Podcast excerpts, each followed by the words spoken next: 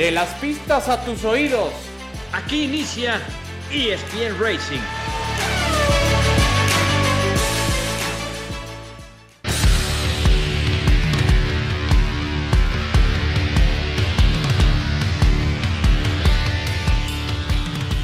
¿Qué tal? ¿Cómo están amigos de ESPN Racing, el podcast? Bienvenidos, qué gusto saludarles. Hay muchas cosas para platicar, muchos temas para destacar. Antes de presentar a nuestro invitado especial, y tiene que ver con un evento muy importante que se lleva a cabo este fin de semana. Saludo primero a quienes tengo el placer de acompañar, como Alex Pombo. ¿Cómo estás, mi querido Alex? ¿Qué tal, Javier, Adala, Gilles? Un gusto saludarles y bueno, me estoy adelantando un poco, pero un abrazo a todos. Sí, por supuesto que sí, no pasa nada, mi querido Alex. Adal Franco, ¿cómo te va? ¿Cómo estás, Adal? ¿Qué tal? ¿Cómo están? Qué gusto siempre acompañarles, emocionado también, con muchas ganas ya de platicar. Bueno, este fin de semana se lleva a cabo la tercera ronda del Campeonato Mundial de Rallys, el WRC, y se lleva a cabo justamente en León, Guanajuato, donde, por cierto, nos cayó la pandemia hace exactamente tres años, recuerdo, se llevó a cabo el evento, eh, la ceremonia eh, de inauguración en, en Guanajuato, la primera etapa el día viernes y ¡pum! nos cayó la pandemia, se paró todo y después de tres años afortunadamente regresa el Mundial de Rallys a México y particularmente a estas tierras guanajuatenses. Para hablar de ello, qué mejor que hacerlo con el director de Rallymex, el director de esta etapa del Mundial de Rallys, como es Gilles Pitalier, a quien saludamos con mucho gusto. Gil, ¿cómo estás? Qué gusto saludarte, ¿cómo te va? buen día, no hombre, el gusto es mío. Que estamos platicando otra vez de rallies en México, qué, qué delicia, ¿verdad? Sí, una, una, una maravilla. Gil, eh, recordaba esa, ese año 2020 con todas las implicaciones que tuvo. Por cierto, sé que quizá no es un tema tan relevante, pero hubo afectación económica particularmente ese día para, en ese año, para la organización eh, Gil. Pues siempre hay, siempre hay, porque afortunadamente fueron muy pocos que, eh, pidieron como reembolso de los días que no se corrieron, cosas así. Eh, los espectadores, a todo mundo les ofrecimos el reembolso. Hubo gente que no pidió su reembolso.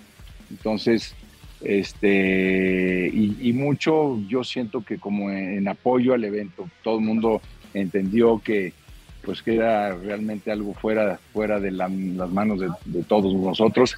Y es que tuvimos que cerrar, a pesar de que no nos había llegado la pandemia a México, pero justo el, el sábado anuncia Estados Unidos que se cierran las fronteras eh, con Estados Unidos y entonces pues pánico porque muchos de los viajes hacia Europa eran a través de Estados Unidos, entonces decidimos cancelar, eh, se acabó el sábado y ya no se corrió nada del domingo y, y pues todo el mundo salió huyendo y, y luego aquí eh, 21 fue un año donde todavía estábamos con, con problemas de pandemia y claro, claro. Eh, eh, eh, al final, el, el, 22 esperábamos estar de regreso, pero los efectos de la pandemia, de, es decir, la, la disrupción en, en, toda la cadena de suministros, hizo con que pues, no había piezas para los autos nuevos. En 2022 entraban los, los autos híbridos y limpiaron el calendario de todos los eventos fuera de Europa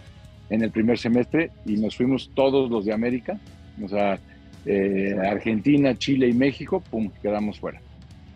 Entonces fue, ese fue uno de los momentos tristes, claro. pero bueno, finalmente ya estamos de regreso. ¿Con qué ánimos renovados y qué, qué esperar ahora de esta tercera ronda del Campeonato Mundial, cuando el Mundial de Rallys, cuando el WRC llega otra vez a México, Gilles? Pues mira, eh, todo mi equipo, todo el equipo que está aquí está con mucho entusiasmo porque mm. vivimos ese, ese trauma de decir, ya se acabó, ¿no? Toda esta, toda esta aventura, toda esta historia se acabó, entonces estar de regreso es con mucho, mucho entusiasmo. Y de la misma manera yo creo que los, el, el, el público eh, que, que, nos va a acompañar eh, va a ser nutrido y también con mucho ánimo de, de regresar a Guanajuato eh, y yo creo que lo hemos visto en, en, general en todos los eventos, todos los eventos que vimos en 2022 y el principio de 2023 han batido sus récords de asistencia. Yo creo que la gente, esto es como el cerrojazo de decir, bueno, ya se acabó, ya pasamos esta, ese trago amargo de la pandemia y ya estamos de regreso. Bueno, Adal, Alex. Eh, Gilles, eh, te quisiera preguntar, eh, sabemos el gran trabajo que hicieron previo a la pandemia, eh, todo la organización, el campeonato mundial, reconoció el trabajo como se hace en México siempre en la organización. ¿Cómo lo han recibido los equipos? ¿Cómo ha recibido otra vez el campeonato mundial, la organización mundial de que regresen a México? Porque sabemos siempre se hace un gran evento. Cuando esos años que estuvimos fuera, la verdad es que estuvimos eh, visitando los rallies del Campeonato del Mundo, haciendo presencia, y, siempre todo mundo nos decía, ya que regrese el Rally de México, ¿no? Em, yo creo que es un evento que gusta mucho. Claro, tenemos la gran ventaja de, lo, del lugar, del clima. Después de, después de Suecia, menos 18, pues todo el mundo quiere un solecito, entonces eso ayuda mucho. Pero también es el primer evento eh, de terracería, que, es, digamos, la superficie más importante en todo el campeonato. Entonces es un rally muy, muy importante para ellos porque es terracería y altitud. Esa combinación pone a, las máquinas a, su máximo esfuerzo y eso les va a ayudar para, pues, para poner a punto, para encontrar las fallas o los, las debilidades de cada uno de los equipos para el resto del campeonato. Entonces, es, es un, evento que gusta mucho. Y además, pues la verdad es que la gente en México es, es muy afable, es, está siempre en ávida de ayudar y, ese, y eso pues les encanta a todos los equipos. Quiero, quiero formular una pregunta, pero antes de eso, para formularla voy a poner un ejemplo por el cual pido disculpas anticipadas. Y si me quieren cachetear, afortunadamente estamos por, por esta tecnología y no lo van a poder lograr este es el ejemplo. Eh, con la serie de Luis Miguel ya todo mundo es fanático de Luis Miguel, ¿no? Pero en realidad nadie lo conocía. ¿Y tú cómo desnudas al que no es fanático de toda la vida de Luis Miguel cuando le pones una canción de las viejitas, no tan populares? Y dice, oye, ¿cuál es esta? No sé cuál, nunca la había escuchado, entonces no tienes ni idea, ¿no? Lo mismo creo que pasa con la Fórmula 1. Con, la serie aparecieron muchos nuevos aficionados. Y qué bueno, ¿eh? Qué bueno. No tienen ni idea, pero qué bueno que son nuevos aficionados de la Fórmula 1. ¿Cómo desnudas al verdadero aficionado del automovilismo cuando no sabe nada, pero le gusta la F1?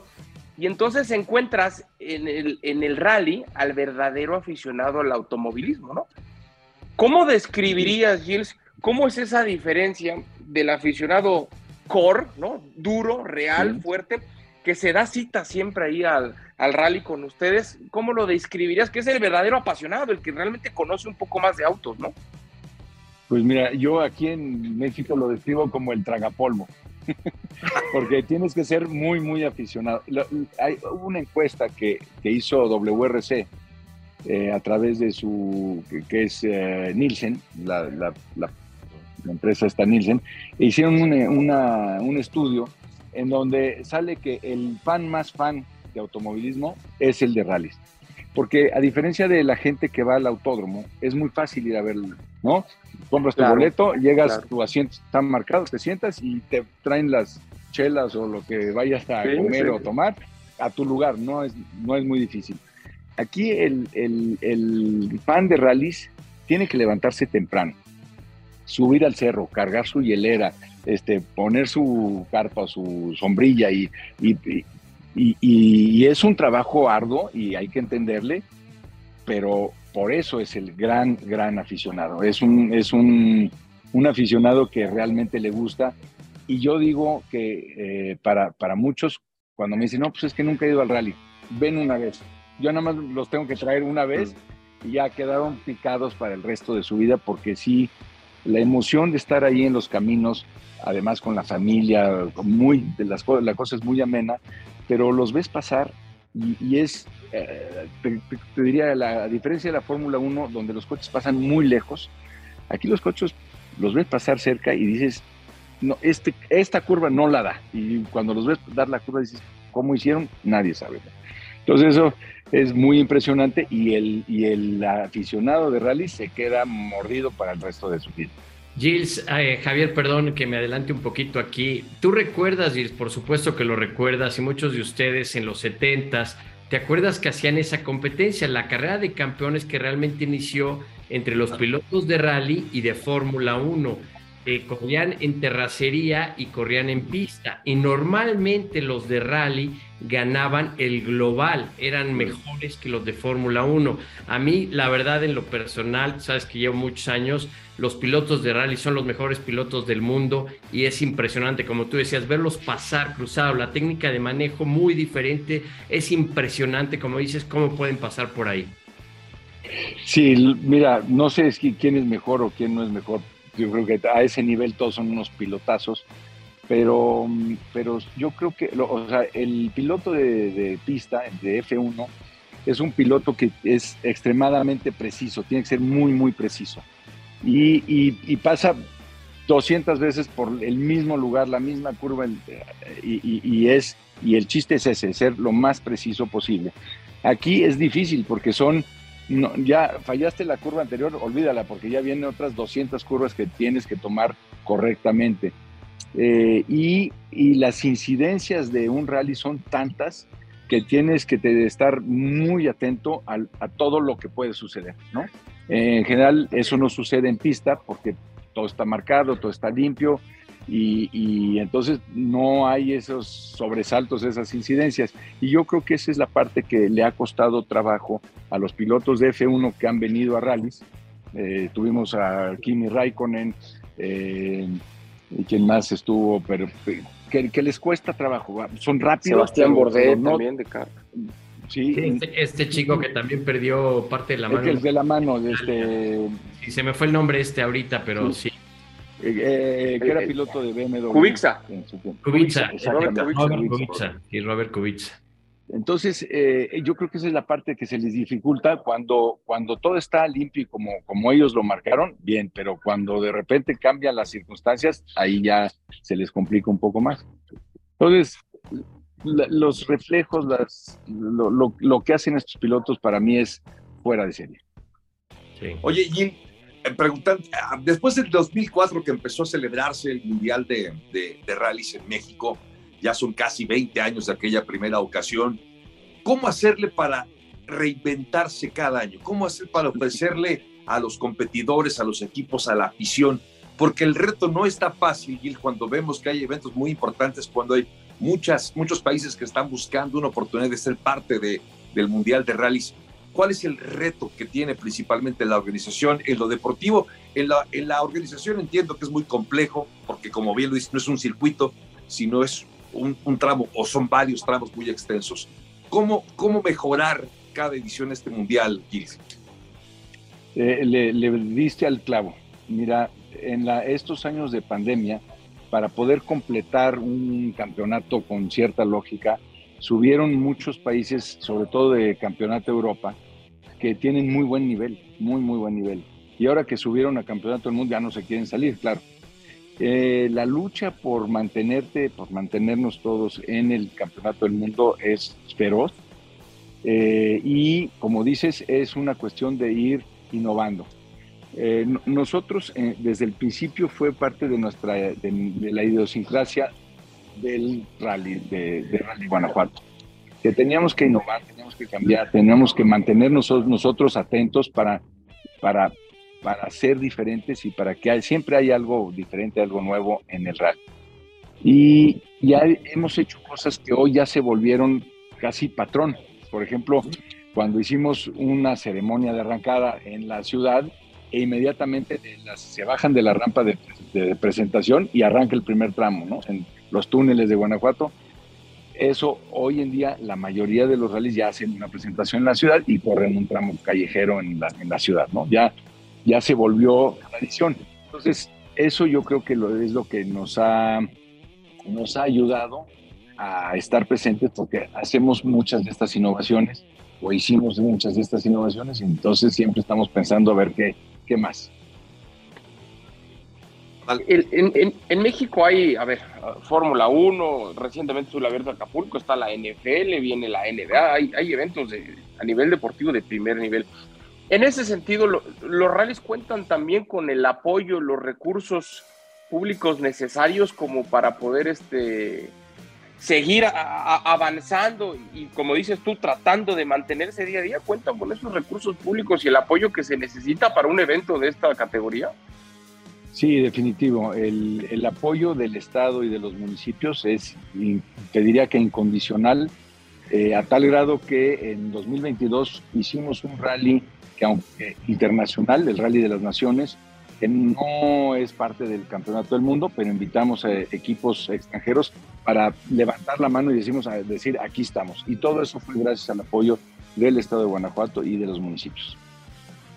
Eh, Gilles, te quisiera, y a través de este medio hablamos de los aficionados nuevos, yo quisiera que nos describieras brevemente o rápidamente cómo es su fin de semana de rallies, porque es muy típico, a lo mejor a ti te ha pasado que llegas, ah, sí, un rally, ah, sí, yo competí en la universidad en algunos rallies, obviamente es otra historia totalmente diferente, pero me gustaría que eh, mencionaras algo de la temática, de cómo es para estos aficionados nuevos que se están introduciendo al automovilismo. Sí, claro que sí. Eh, Mira, en la competencia son, son cuatro días de competencia. Eh, los, se compite contra reloj, no, no están todos al mismo tiempo en la pista, ¿no? Van, a los coches arrancan cada tres minutos.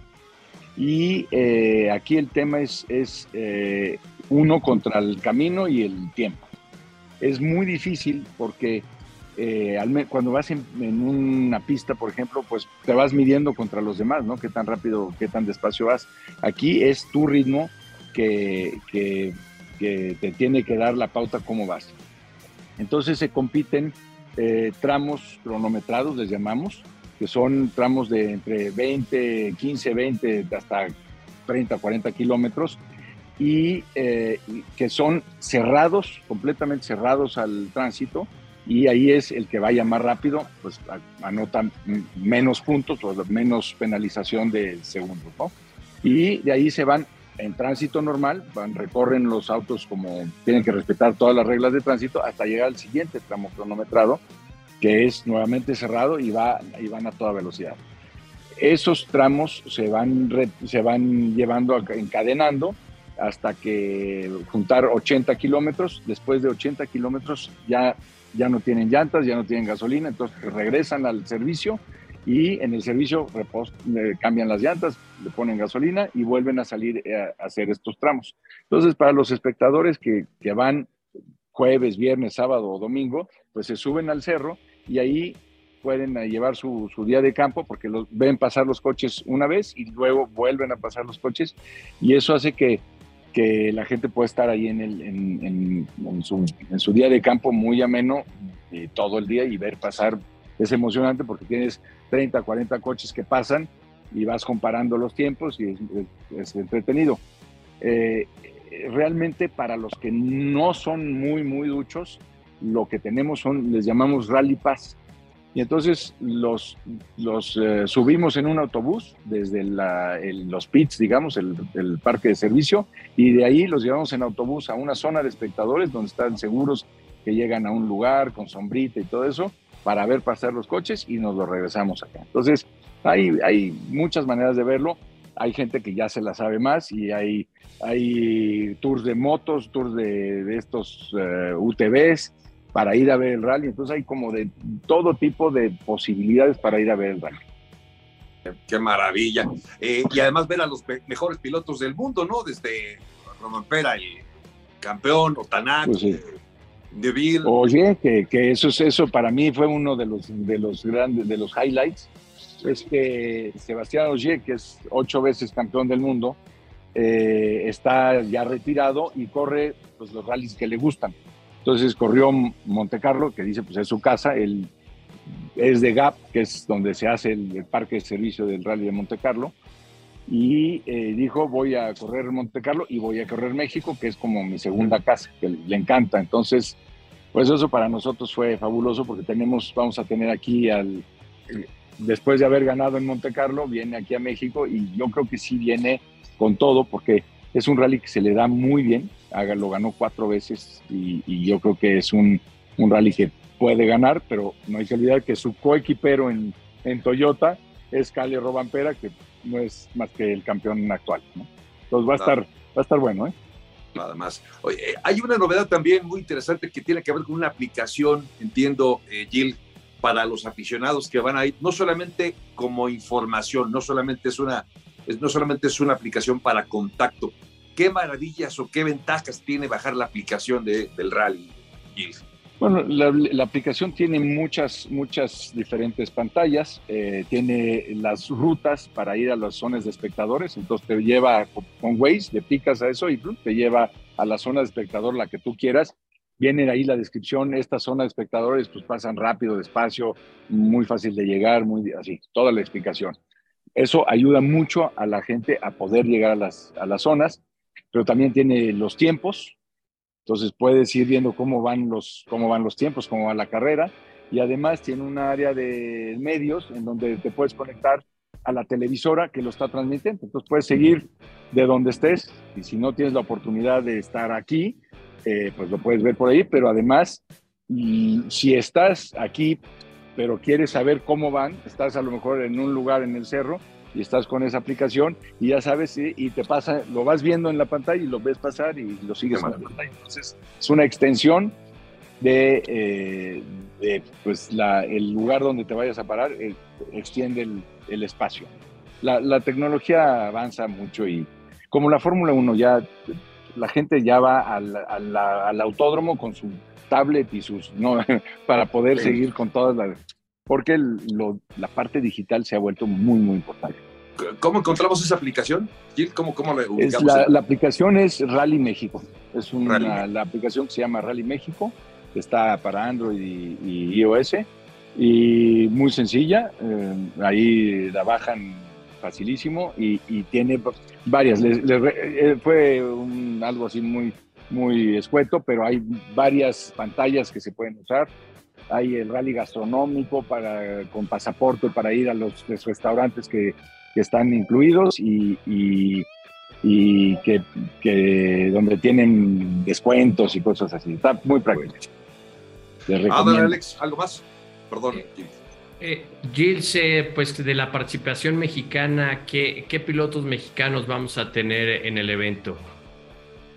Pues varios, este, en la categoría de WRC2 Está Ricardo Cordero, que es, ha sido cuatro veces campeón, eh, campeón de NACAM, ha ganado cinco veces la Panamericana, o sea, es un piloto que, que se ha sabido desempeñar muy bien. Eh, él compite en un Citroën. Eh, yo creo que es, es, una de las cartas fuertes. ahí está Granados, está, está, un joven, este, Carlos Salas, que, se sube por primera vez a un Rally 2. Vamos a ver qué tan, qué tan bien va. Es un piloto que hemos visto muy, muy rápido en, los rallies de campeonato nacional. Entonces vamos a ver cómo se desempeña aquí.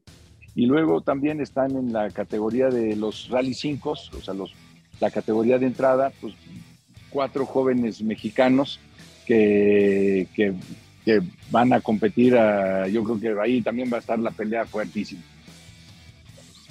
Muy bien. Pues, eh, eh, mi querido Jill, agradecerte el favor de, este tiempo que has herido en ESPN eh, e Racing, el podcast felicitarte por lo que viene. Sé que hay mucho trabajo por delante porque este fin de semana es la tercera ronda del Campeonato Mundial en, León, Guanajuato. Bueno, en las inmediaciones de León, porque no es estrictamente León. En León está el, parque de servicio ahí en el Polifón, tengo entendido. Pero en Guanajuato, la ceremonia inaugural, la arrancada inaugural del jueves, eh, las especiales, las etapas especiales, en fin, eh, hay muchos eventos. Ya nos dijo cómo encontrarlo también eh, Gilles, Gilles Pitalier, quien es director de Rallymex. Muchísimas gracias por este tiempo, Gilles. Una felicitación y que haya mucho éxito este y todas las próximas ediciones de el Rally de Guanajuato, Gilles. Muchas gracias, eh, muchas gracias Javier por el espacio. Eh, pues invitar a todos sus seguidores a que nos acompañen, que se den una vueltecita.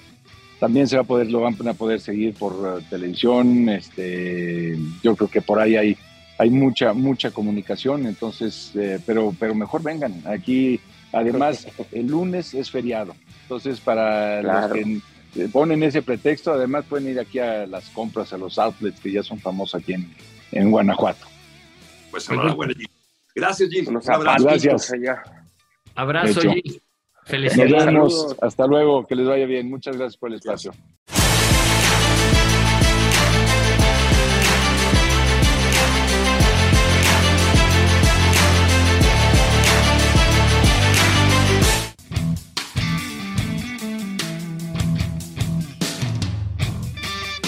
Bueno, pues estamos de regreso en ESPN Racing. Este fin de semana se corre también la segunda ronda del Campeonato Mundial Fórmula 1.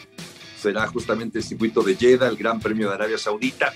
Y después de lo que vimos la semana pasada, mi creo Adal, con eh, la actuación sobresaliente de Fernando Alonso, de Aston Martin, con toda la polémica que hay alrededor de las similitudes, que si es un Red Bull verde, que si Danny Fowler, que era el, asistente, el segundo de a bordo en el equipo de, de Adrian es ahora el director de diseño de Aston Martin. En medio de toda esta polémica, uno se tiene que preguntar para qué está el Aston Martin.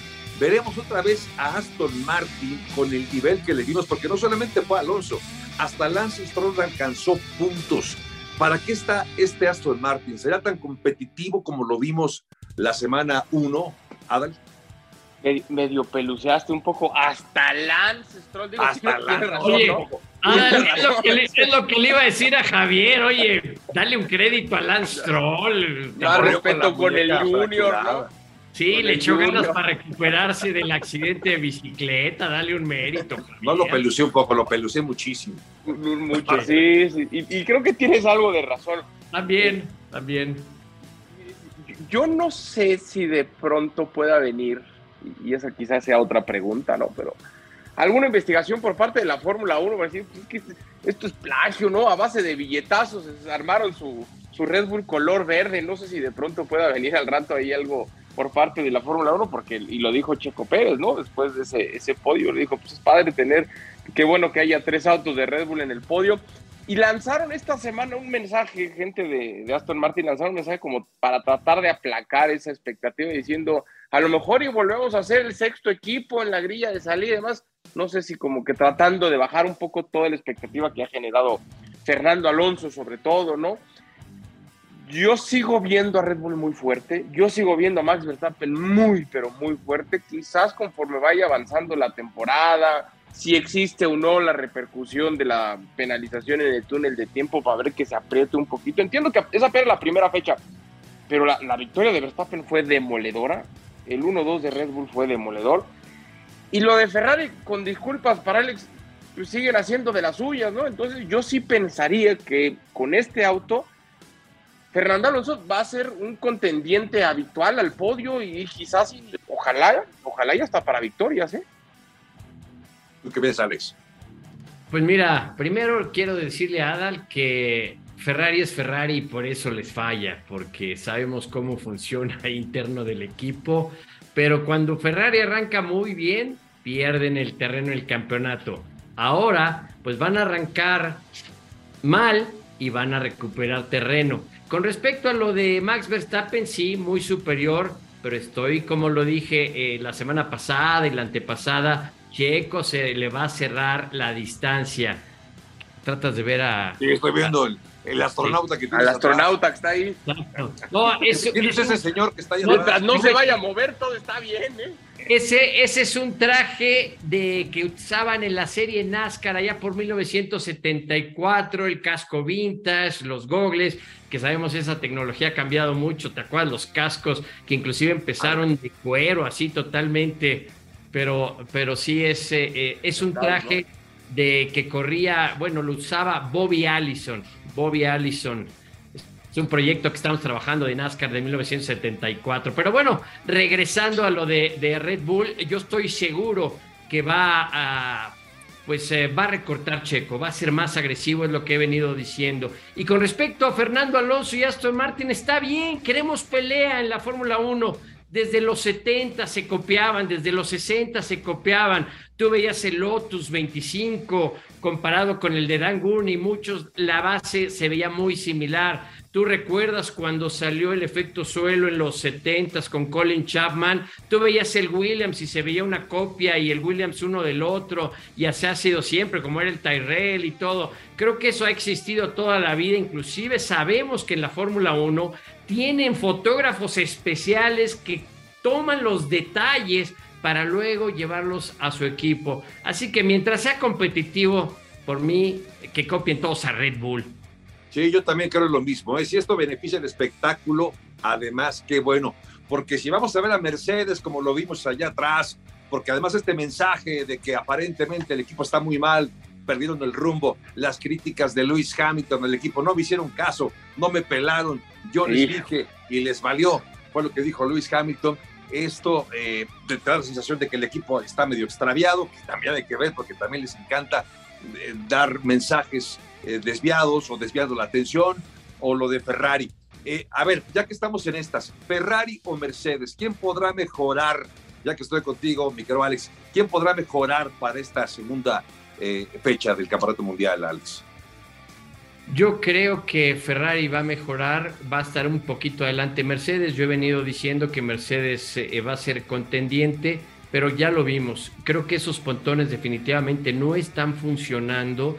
Eh, y ahorita de lo que decíamos de que todo mundo copia, si esos pontones le hubieran funcionado a Mercedes, todos los hubieran copiado. Ahí es donde creo, como lo dijo Lewis Hamilton, está haciendo ese dolor de cabeza para, el auto, porque sabemos las diferencias de velocidades con respecto a abajo del piso, la parte de arriba y definitivamente esos pontones, creo que debe haber un diseño nuevo.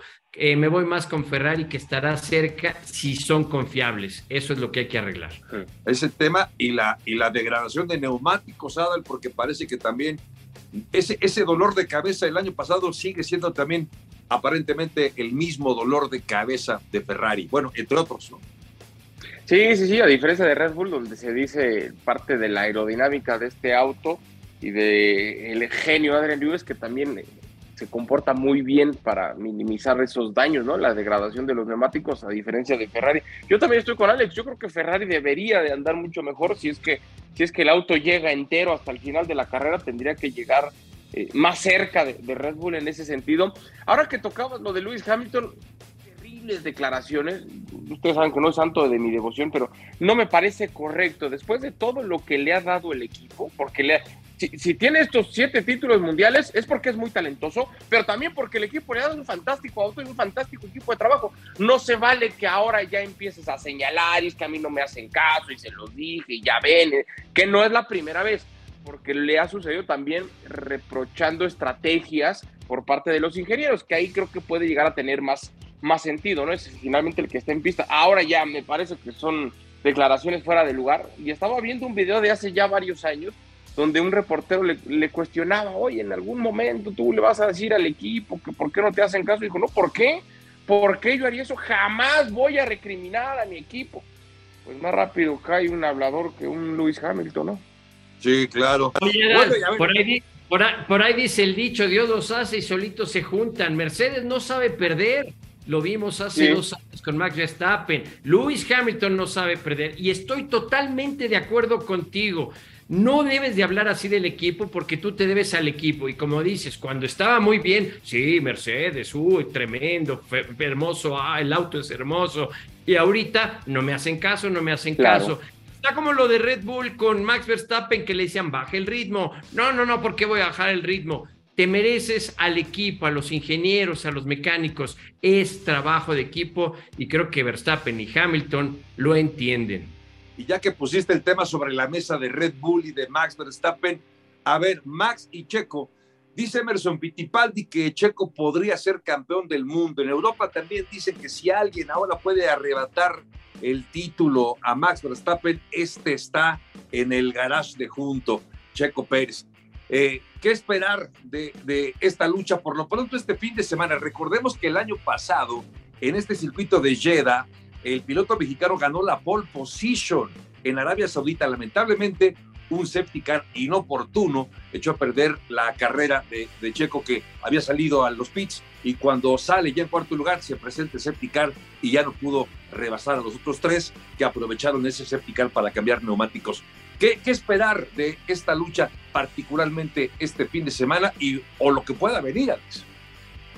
Pues mira, para mí lo mismo. Creo que lo dijo mismo Christian Horner en la semana. Checo tiene que calificar adelante. No me importa si es una, dos décimas, tres décimas, adelante Max Verstappen, porque lo vimos en Bahrein. Arranca en la zona sucia, se queda con el wheel spin, después ya toma el grip, el agarre, y ahí es donde ya pelea con, sabes que ya lo platicamos eso. Creo que eh, lo importante es que para mí esté adelante de Max Verstappen, que se antoja difícil, pero lo puede hacer como ya lo hizo el año pasado. Y como digo, en el momento que él esté al frente, que sea agresivo, que no respete a Verstappen, que no respete a Hamilton, que no respete a nadie, que él vea y sobre todo que no, como digo, no respete a Max Verstappen. Yo lo he platicado con el público y les digo, ¿qué quieren ver? ¿A un checo que es el segundo de Verstappen o un checo agresivo que a lo mejor se enllanta con Verstappen Eso. y lo van a criticar. Todo el mundo me ha dicho que prefieren un checo agresivo y que no le dé el espacio a Verstappen, pase lo que pase. Es que eso me imagino, Adal. ¿Qué tal que termine, que salga, que salga Checo por delante de Verstappen al igual que el año pasado y en la curva 1? ¿Qué va a pasar, Adal? ¿Qué va a pasar si esto ocurre? Pues un desastre, imagínate cómo los van a agarrar a sombrerazos a los dos si se da.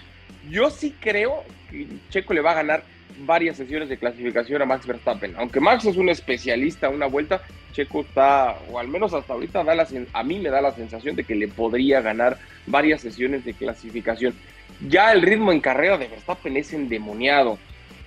Eh, yo me gustaría sumarme a ese barco, a esa idea de Alex, que Checo tiene que ir, que sea agresivo, en eso lo comparto, que sea agresivo, que lo busque, que, que, encuentre ese espacio aunque parezca que no lo haya yo acudo siempre a esta frase, es que Max es demasiado bueno. Y puede ser muy simplista mi frase, pero de verdad, es, es un talento que para sí. mí, desde hace rato, ¿no? Lo, lo, he dicho varias veces, ¿no? Desde escena yo no vi un piloto con estas características, consta, te lo he repetido hasta el cansancio. Sí. Ojalá, ojalá que Checo pueda llegar a tener esa oportunidad. Y ya que pones ese escenario, ojalá que no se dé para bien del equipo, ojalá que sí se dé para espectáculo que nosotros disfrutemos, pero si se da, me da la sensación de que va a ser Max Verstappen el que enllante a Checo que viceversa. ¿eh? Si se da, creo que va a ser Max el que va a cometer la travesura.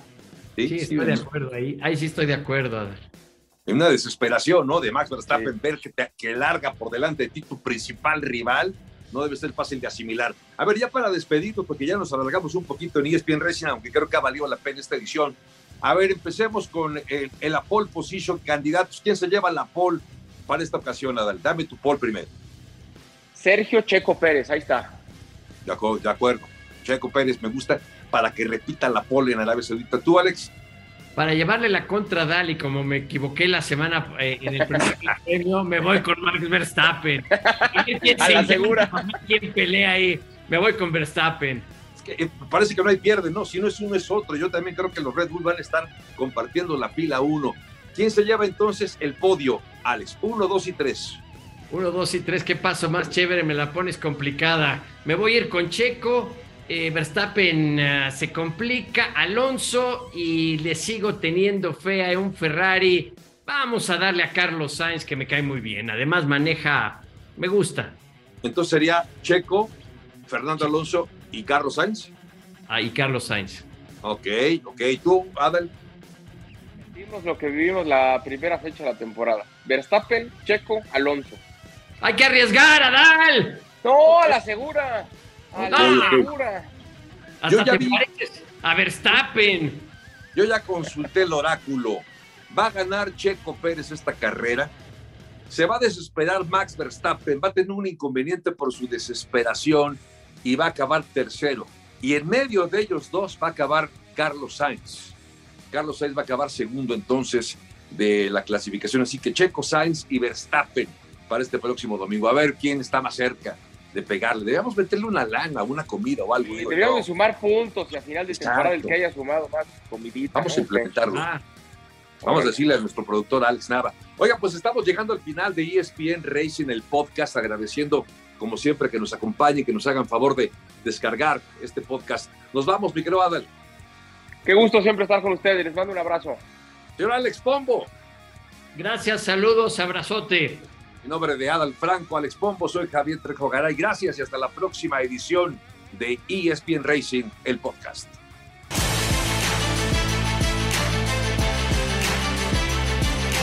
De las pistas a tus oídos. Esto fue ESPN Racing